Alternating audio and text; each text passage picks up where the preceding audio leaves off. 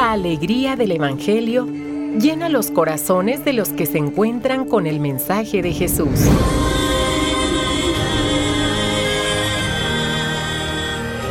El Evangelio de hoy. El Evangelio de hoy. En voz de Monseñor Sigifredo Noriega Barceló. Escuchemos. Cuaresma 2024.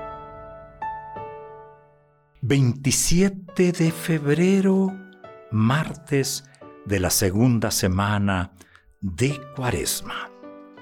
Escuchemos, aprendan a hacer el bien, busquen la justicia. Del libro del profeta Isaías. Y respondemos el Salmo 49. Muéstranos, Señor, el camino de la salvación. Y del Santo Evangelio, según San Mateo. En aquel tiempo Jesús dijo a las multitudes y a sus discípulos, En la cátedra de Moisés se han sentado los escribas y fariseos. Hagan pues todo lo que les digan, pero no imiten sus obras, porque dicen una cosa y hacen otra. Hacen fardos muy pesados y difíciles de llevar, y los echan sobre las espaldas de los hombres pero ellos ni con el dedo los quieren mover. Todo lo hacen para que los vea la gente. Ensanchan las filacterias y las franjas del manto. Les agrada ocupar los primeros lugares en los banquetes y los asientos de honor en las sinagogas. Les gusta que los saluden en las plazas y que la gente los llame maestros. Ustedes, en cambio, no dejen que los llamen maestros, porque no tienen más que un maestro y todos ustedes son hermanos. A ningún hombre sobre la tierra lo llamen Padre, porque el Padre de ustedes es solo el Padre Celestial. No se dejen llamar guías, porque el guía de ustedes es solamente Cristo. Que el mayor de entre ustedes sea su servidor porque el que se enaltece será humillado y el que se humilla será enaltecido. Palabra del Señor. Palabra clara que toca en esta ocasión ese tema tan importante, el tema de la intencionalidad, de que de lo que hacemos, ¿por qué lo hacemos?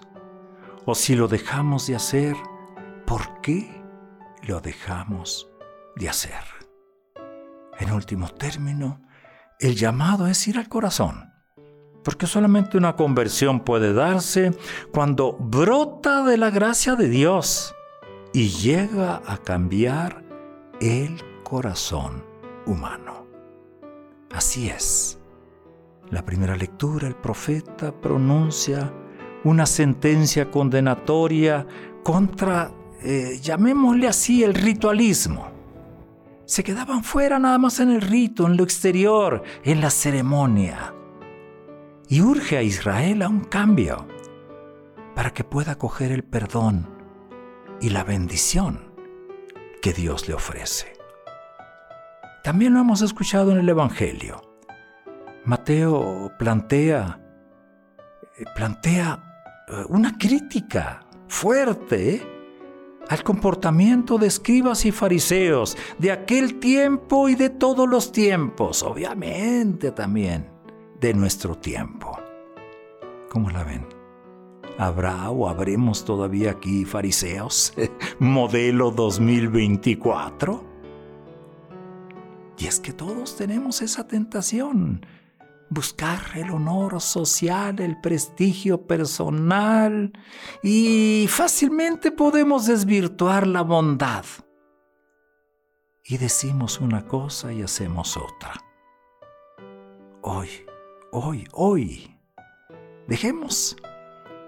Es cuaresma que las advertencias de Isaías y de Mateo nos cuestionen todo culto vivido desde la injusticia no sirve de nada. Solo adormece la conciencia. La incoherencia entre lo que se dice y se hace, pues no provoca el efecto. El efecto que se espera, que es la bondad. La bondad del Evangelio, la bondad en el corazón. Y es necesario construir fraternidad desde la coherencia. Al fin de cuentas, no llamen a nadie padre, no llamen a nadie guía, no llamen a nadie maestro. Es un llamado fortísimo a la fraternidad. A esto nos implica y nos compromete un culto verdadero, un culto auténtico. Es cuaresma, tiempo de revisión, tiempo de ir al fondo de la conciencia, examinarla y dejar que el Señor, con su perdón, nos anime y nos levante. Señor, ayúdanos a ofrecerte el culto en espíritu y en verdad, el culto que tú deseas. Que nos hagamos solidarios con los que buscan el bien y la justicia. Y más en estos tiempos que queremos paz que seamos coherentes entre lo que confesamos, celebramos y vivimos. Vayamos al mensaje del Papa Francisco. Vamos leyendo día a día, vamos leyendo algunos pasajes. El de este día es, es el siguiente. Durante 40 días estará ante nosotros y con nosotros es el Hijo de Dios encarnado. A diferencia del faraón, Dios no quiere súbditos, sino hijos. El desierto es el espacio en el que nuestra libertad puede madurar en una decisión personal de no volver a caer en la esclavitud.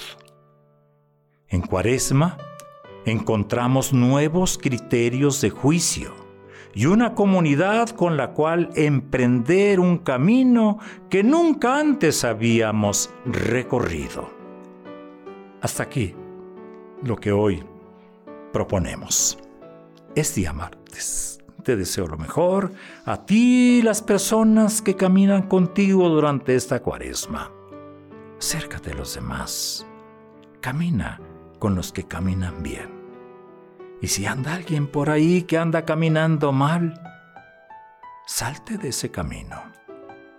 Dios no quiere la muerte del pecador, sino que se convierta y viva. Entonces será un gran día de cuaresma. Y será un buen día